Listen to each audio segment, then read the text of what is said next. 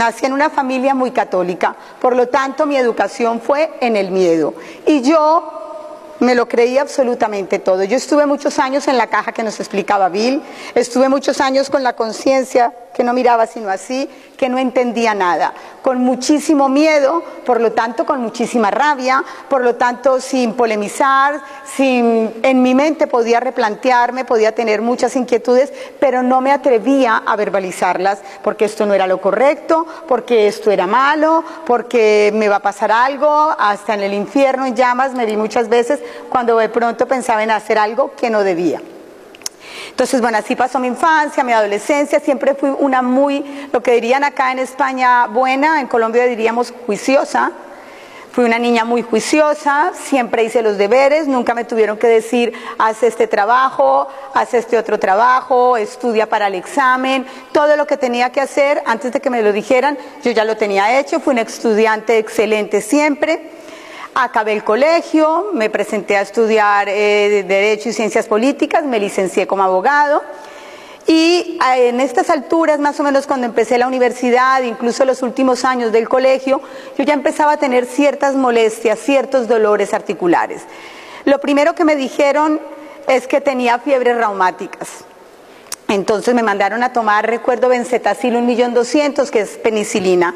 Todas las semanas me tenía que poner una inyección de benzetacil un millón doscientos. Poco a poco esto fue creciendo. Cuando iba al segundo año de carrera, em, entré a, a, trabajar en el Congreso de la República de mi país, entré al Senado de la República a trabajar. Empecé a trabajar allí, pero fueron creciendo mis dolores fueron creciendo, los dolores cada vez eran más insoportables, todos los días tenía inflamaciones terribles, cuando no era un pie era una rodilla, cuando no era la rodilla era el hombro, y cada día más y más dolores. Entonces, claro, empecé a ser adicta a la medicina, adicta a estar dentro de esta caja, que me ha encantado lo de la caja. Y empecé con los medicamentos. Empecé primero, me mandaban todo tipo de antiinflamatorios, eh, luego empecé a tomar eh, muy suaves, luego empecé benzetacil, Voltaren, Naproxen, Feldene, todos los antiinflamatorios que existían. Creo que pasé, de hecho le hice alergia a uno de tanto al Motrin, que acá no lo hay, de tanto que tomé. Pero eso llegó a un punto en que no me servía, entonces necesitaba algo más potente empecé con la cortisona. Yo tomé cortisona, nunca he hecho las cuentas exactas, pero más de 15 años con seguridad. Tomé cortisona y antiinflamatorios. Durante todo este periodo, todos estos años de medicamento, pues hubo muchas terapias alternativas o paralelas en mi vida, aparte de las de la medicina, de la visita obligada cada mes al reumatólogo a que me revisara, pues yo empecé a buscar otras cosas. No porque tuviera un nivel de conciencia, porque no lo tenía, iba así, en el conciencia bajo cero aún lo único que yo quería era no tener dolores físicos, porque los dolores físicos que yo padecí eran terribles. A mí un día cualquiera me levantaba, no podía mover el brazo, ese día no podía comer, no podía asearme, no podía conducir, otro día era la rodilla, no podía caminar, otro día el tobillo, eran unos dolores terribles y normalmente cuando hay una enfermedad autoinmune nos dicen que hay un periodo de receso y uno de brote. Pues yo vivía en un brote constante, siempre mi enfermedad fue constante. Tenía unos días un poquito mejores que me permitía moverme, pero si se me olvidaba tomarme mi dosis, no era persona. Entonces continuaba en este proceso de los dolores, en este proceso de plantearme qué hago para evitar estos dolores y empecé a, a golpear puertas. Mi padre me llevó donde un inmunólogo muy conocido que fue nominado a un Nobel de Medicina y él, no era médico, ¿no? Fue difícil que me atendiese, me miró con una lupa, me hizo un análisis de sangre, pero todo el mundo coincidía en que esto no tenía cura, que esto era progresivo, que era degenerativo, pero no me encajaban en ninguna enfermedad. Si alguien acá ha tenido una enfermedad autoinmune o conoce a alguien que la haya tenido, pues sabe que es muy difícil que la diagnostiquen porque las enfermedades autoinmunes todas tienen características muy similares. Todas tienen problemas intestinales, todas tienen cansancio, todas tienen inflamaciones, todas tienen dolores articulares. Entonces tú vas al médico y le presentas un cuadro que no sabe dónde ponerte. Y no siempre las analíticas dan positivas aunque tengas todo el cuadro o al contrario. O un mes te salen los anticuerpos positivos y en el otro el factor reumático negativo. Nunca sabes exactamente cuál es. Por lo menos para mí fue una eternidad llegar a la conclusión de qué enfermedad tenía.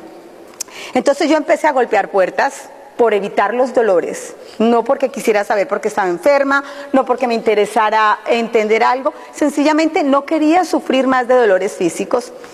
Entonces fui a acupuntura, fui a homeopatía, eh, fui a bioenergético, fui a, ¿cuál otra? Ay, parecía homeopatía, a naturopatía, fui a cromoterapia, golpeé muchísimas puertas. No es que sean malas, no es que sean buenas, no eran las adecuadas para mí, porque no es que me hayan hecho mal ni me hayan empeorado, pero yo continuaba con mi mismo cuadro, yo continuaba con muchísimos dolores, si no me tomaba la cortisona y el y el perdón, el antiinflamatorio y la cortisona, pues no podía moverme, no, no podía moverme, textualmente había días que no.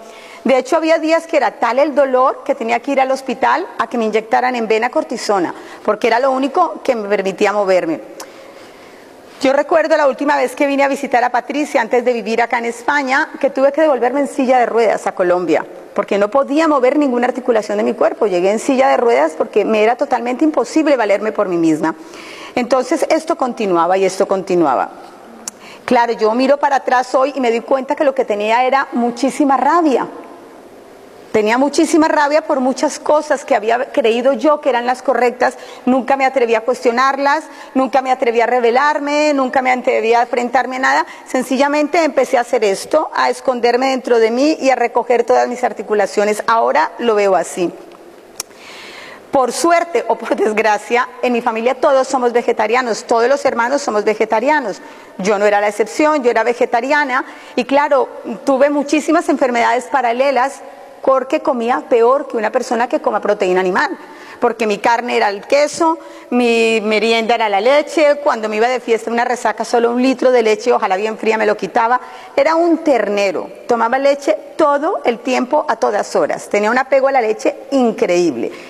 Y lo único que quería era no matar un animal, era algo más emocional que otra cosa, ¿no? Yo solamente quería no hacerle daño a los animales, no por razones de salud. Entonces, claro, paralelamente a esto tuve muchas enfermedades, entre otras cosas porque cuando tienes una enfermedad autoinmune lo que te dan es inmunosupresores, lo que comentaba antes en, otra charla la compañera, te suprimen el sistema inmunológico, le dicen a tu sistema no te defiendas porque estás atacándote, entonces está el campo abierto para que te den otras enfermedades. Yo tuve quistes en los ovarios, tuve endometriosis, tuve anemia, tuve una úlcera en un ojo que se me reventó, o sea, yo era la ganga para los médicos para experimentar, yo lo tenía todo, absolutamente todo. Tuve abortos, yo soy un tierra 2, para los que ya habéis visto el ki, mi sueño era ser madre y me quedaba embarazada, pero te abortaba, si lograba quedarme, porque no lograba quedarme, me costó mucho y abortaba siempre. Entonces, claro, fueron muchísimas cosas las que me, las que me fueron pasando a nivel salud y nada cambiaba, todo seguía igual.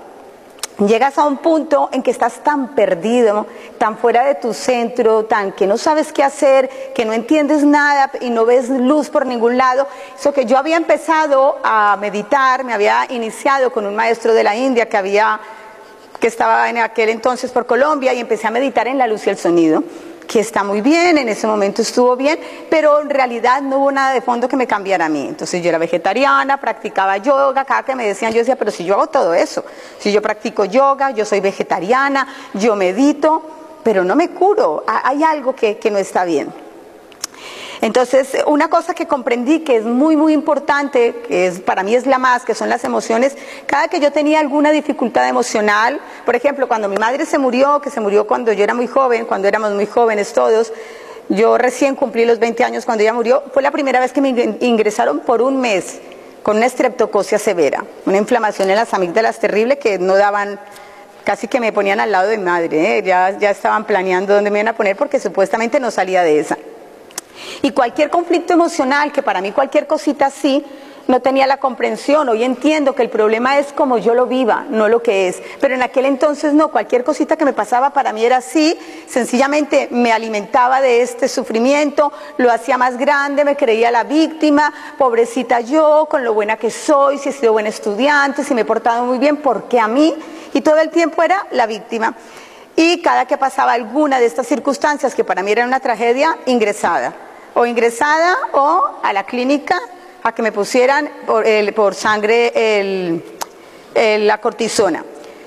Esto no funcionaba, entonces pasé al metrotexato. Metrotexato es un medicamento que se utiliza para el cáncer, es un medicamento muy potente combinado con la cortisona.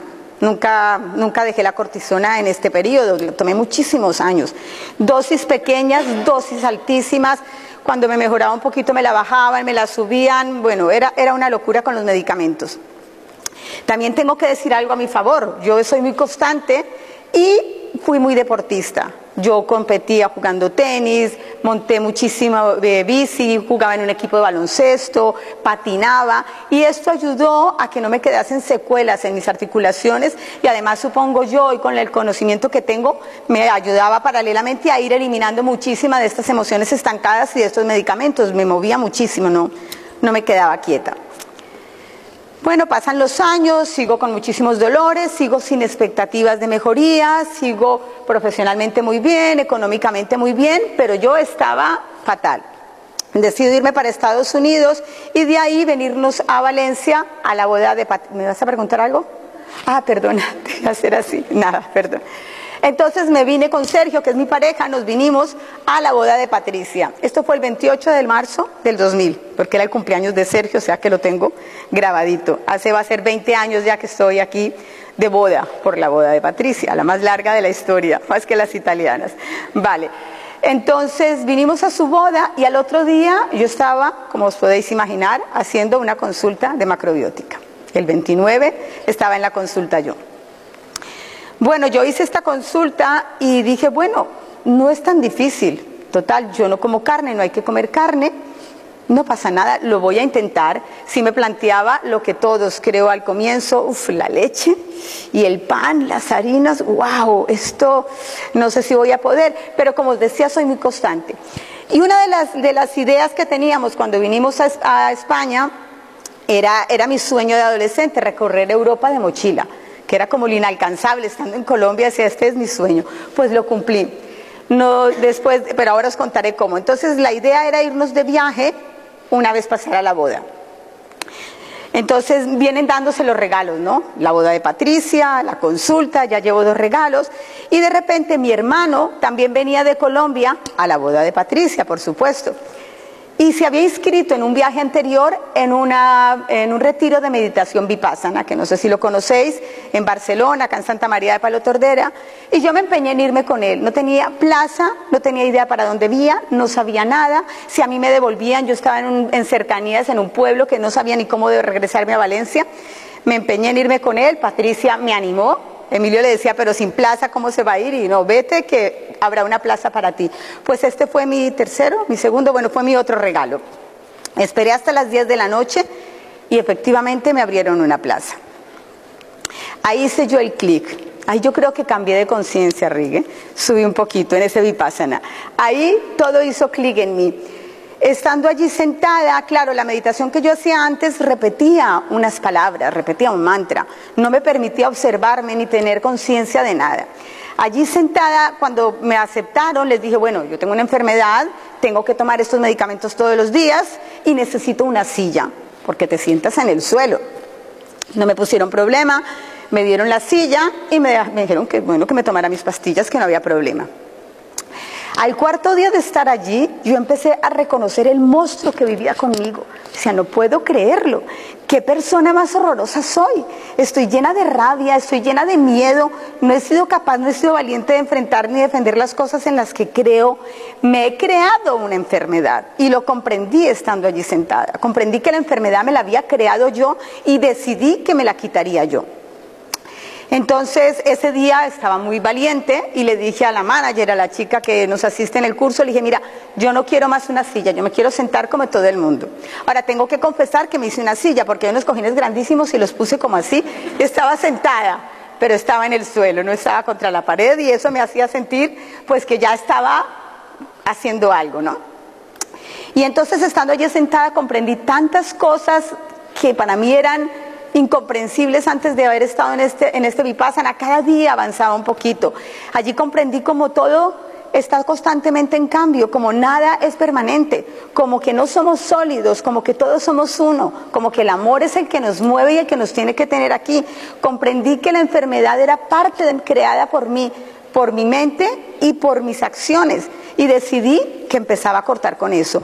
Lloré, bueno, eso fue un vipassana. Mi hermano me veía el último día llorando y me decía, ¿qué te pasa? Yo, no, no, no, no, ni me hables ahora, porque el último día fue muy emocionante para mí.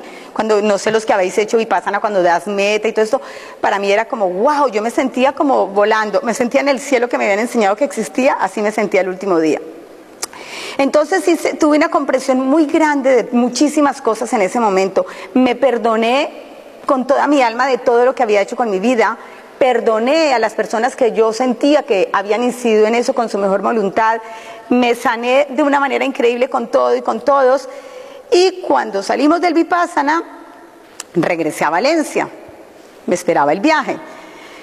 Tengo que aclarar que siempre he estado muy consciente de que si yo no hubiese estado comiendo desde el 29 de marzo hasta después del 20 de abril, porque la boda fue el 14, hasta después del 14 de abril que me fui para el Vipassana, es decir, un mes, estuve comiendo con una dieta dirigida a mí, porque todas las enfermedades autoinmunes tienen una dieta específica según la característica de la persona, según de lo que ha abusado, según la enfermedad que tenga. Bueno, más o menos todas sabéis que no es que tome arroz y miso. Y tuve el privilegio de que estaba en la casa de la mejor cocinera, de la persona que entendía de esto y que me cocinaba especial para mí.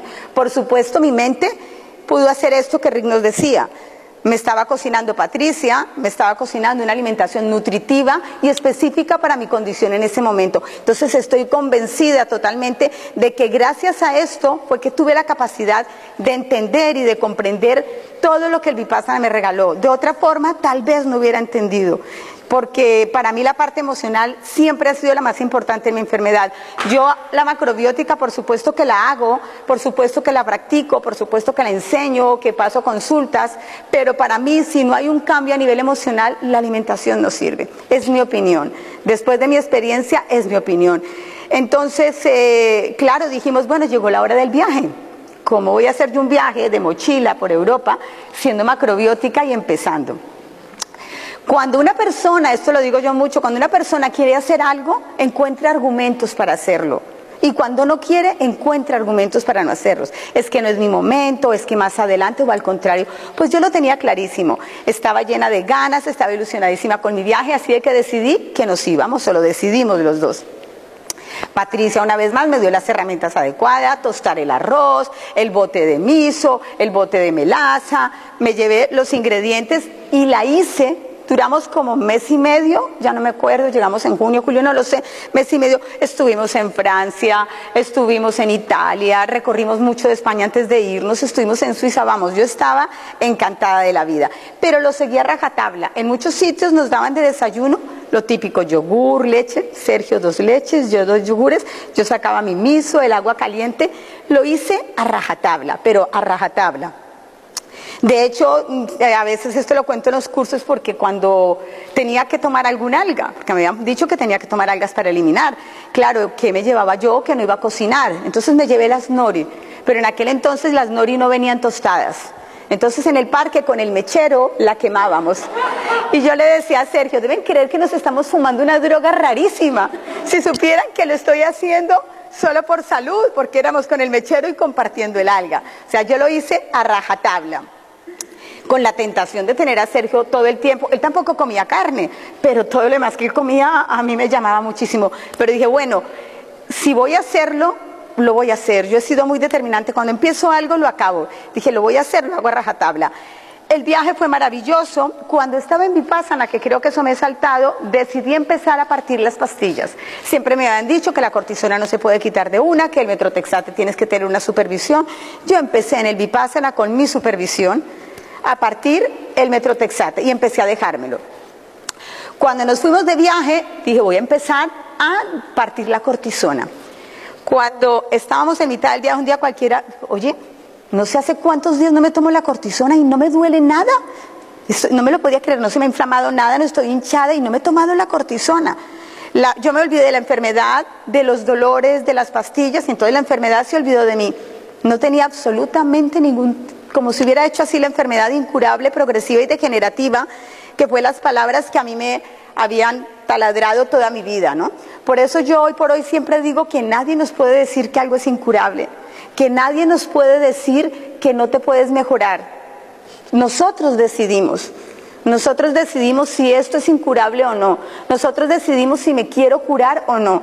Entonces para mí fue como una comprensión de muchísimas cosas que antes me tenían sumida en el miedo y de repente mm, quitarme las mochilas, que tú decías que no llevaba mochilas, pues yo llevaba baúles de toda la carga que llevaba, de toda la información que tenía y empezar a desprenderme de una cantidad de información, de una cantidad de cosas que me habían enseñado con la mejor intención y yo lo absorbí porque creía ciegamente en lo que me decían y si me lo dice mi madre, esto es lo correcto, si me lo dice mi profesor, empecé a quitarme toda esta información de encima.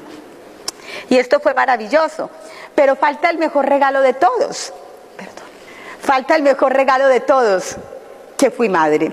Yo no podía tener hijos, siempre abortaba, no lo conseguía, me había operado endometriosis, ocho quistes en los ovarios, las expectativas tomando este, este medicamento eran prácticamente nulas para que me quedara embarazada, ya no tenía 15, ni 20, ni 30. Cuando me quedé embarazada tenía 41 años. Entonces, claro, un embarazo de alto riesgo, igual con tantos abortos, tal, pues salió el niño más hermoso que os podáis imaginar. Los que lo conocéis sabéis que no exagero, el más inteligente, el más guapo, bailarín, vamos.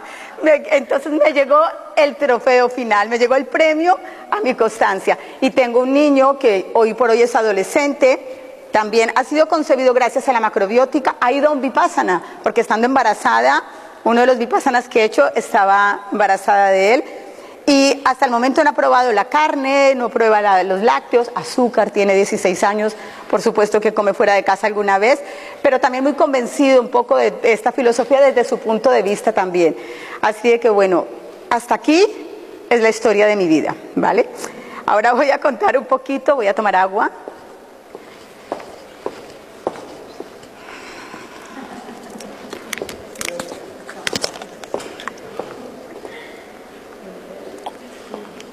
Vale, entonces nada, esta, situación de haber conseguido la salud me hizo cuando llegamos del viaje plantearme qué voy a hacer con mi vida, por dónde voy a seguir yo, qué, qué, voy a hacer, ¿no? Y entonces vienen más regalos. Eh, quedé con Patricia, dije, yo, yo quiero aprender esto, yo necesito saber por qué me curé, necesito saber cómo se, cómo se come, qué es lo que está pasando. Entonces hice la formación en el Instituto Macrobiótica de España, de Valencia, por supuesto, de España. Hice la formación, me formé como consultora macrobiótica, doy clases en el instituto, eh, paso consultas de orientación nutricional, luego hice un máster en nutrición y dietética y tengo un punto de venta que se llama aquí Punto Ecotienda, donde solamente vendo macrobiótica y procuro que todo sea granel. Yo no vendo nada que tenga lácteos, no vendo nada que tenga azúcar, solo vendo macrobiótica para resumir. Y este, esto se convirtió en mi vida. Y este fue mi, mi, siguiente premio. ¿Por qué? Porque encontré lo que más me gustaba en la vida, encontré lo que de verdad me apasionaba porque no hay nada más satisfactorio que pasar consultas y que la persona le das las herramientas, lo haga y te diga, mira, estoy mejor, mira, ya no me duele, mira, esto para mí es increíblemente gratificante. Entonces, lo único que he recibido es premios. Yo suelo decir que lo mejor que me ha pasado en la vida después de mi hijo es la enfermedad. A Sergio no le gusta mucho que lo diga, pero es que es lo mejor que me ha pasado en la vida. Si yo no me hubiera enfermado, tal vez no hubiera despertado, tal vez no hubiera tomado la conciencia de lo que como la tomé en ese momento y que cada día sigo haciéndolo, porque todos los días estamos aprendiendo, todos los días hay tropiezos, todos los días está el ego. He hecho Byron Kay, he hecho constelaciones familiares, trato de informarme, de leer, de estoy tratando cada día de enfrentarme a mis monstruos que siguen estando, pero ya no son baúles, ahora sí creo que son mochilas, porque ya he descargado mucho. Vale.